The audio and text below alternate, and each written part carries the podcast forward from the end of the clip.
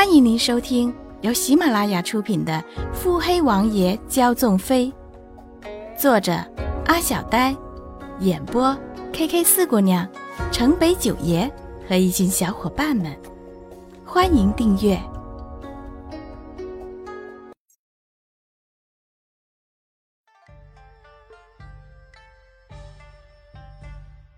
第四十一集。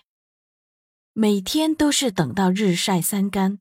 穆景欢才会悠悠转醒。绿衣向他回复了叶芊芊之事。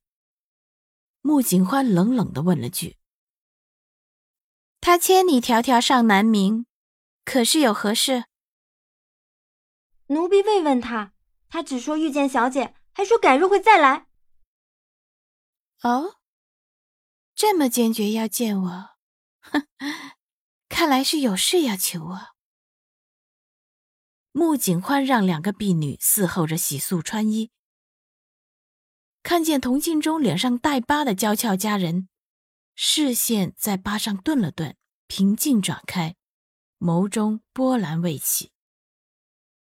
整朵整朵的木棉花从树上坠落，一路旋转而下，最后啪的一声掉在地上。树下落英纷呈，花不褪色，不萎缩。像英雄道别尘世一般恢宏。月末的时候，商家账房总是比较忙的。竹雨飞拿着对好的账目去给穆家主子。书房里，穆景欢翻看着账目，眼中露出疑惑，放下账本，看着竹雨飞。这新换的掌事很有能力。竹雨飞还是一身紫色锦衫，双手奉了杯茶过去。能力自是有的，可未到此种程度。既然如此，那为何各商铺的账目都比以前好了那许多？自穆家酒窖得遇刺之后，便引得各方关注，也带动了穆家的其他生意，这才有所好转。嗯。怕不会是这么简单，看来是有什么势力在介入。穆景欢在想，这会是庄飞离吗？可他何必隐秘？难道是皇族中人？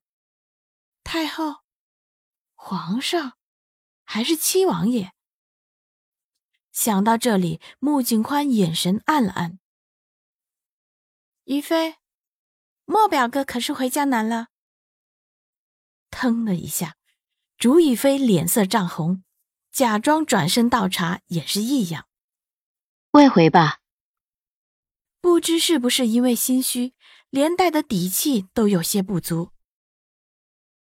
穆景宽察觉，凝神看他，却见他低头在摆弄茶杯，这妮子有些不对劲啊。这是要莫不凡的厮给办了吧？这臭狐狸手脚也忒快了。穆景欢仿佛看见了莫不凡扬着一张狐狸脸上门提亲的得意样子，思虑间暗自打定了主意：不行，还是得在中间加把火。打定主意之后，穆景欢便忙着处理手边的事，只让于飞准备七王爷的寿礼。和该带进宫给太后的礼。陵南的街道上来来往往的人流很是繁华，这其中面带轻纱的女子已很是醒目。她身后跟着两个清秀的丫鬟，三人步履平缓，像是逛街，可绝对不看周边的店铺商贩一眼。那轻纱女子身着广袖绢纱金丝绣花长裙。双手拢于身前，气定神闲，目不斜视。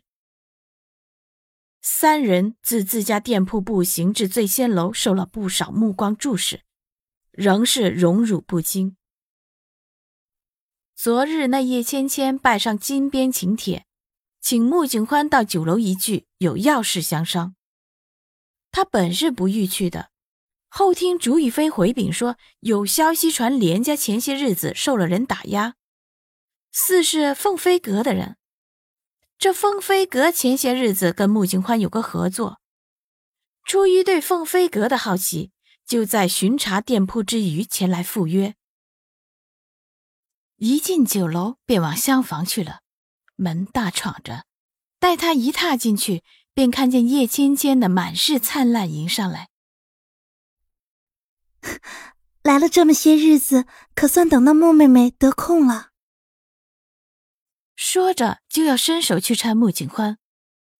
穆景欢淡淡的看了他一眼，轻巧的避开了他的手，往里走去。叶芊芊手僵在半空，讪讪的收回，换上了一个更大的笑容之后，也跟着往里走。在座上的连锦神色复杂，一言不发。穆景欢自顾自的坐下。看了两人一眼后，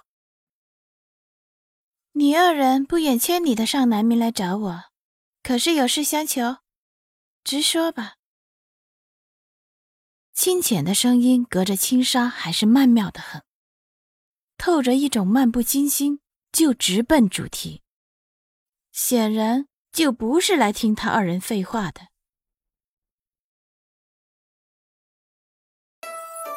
本集已播讲完毕。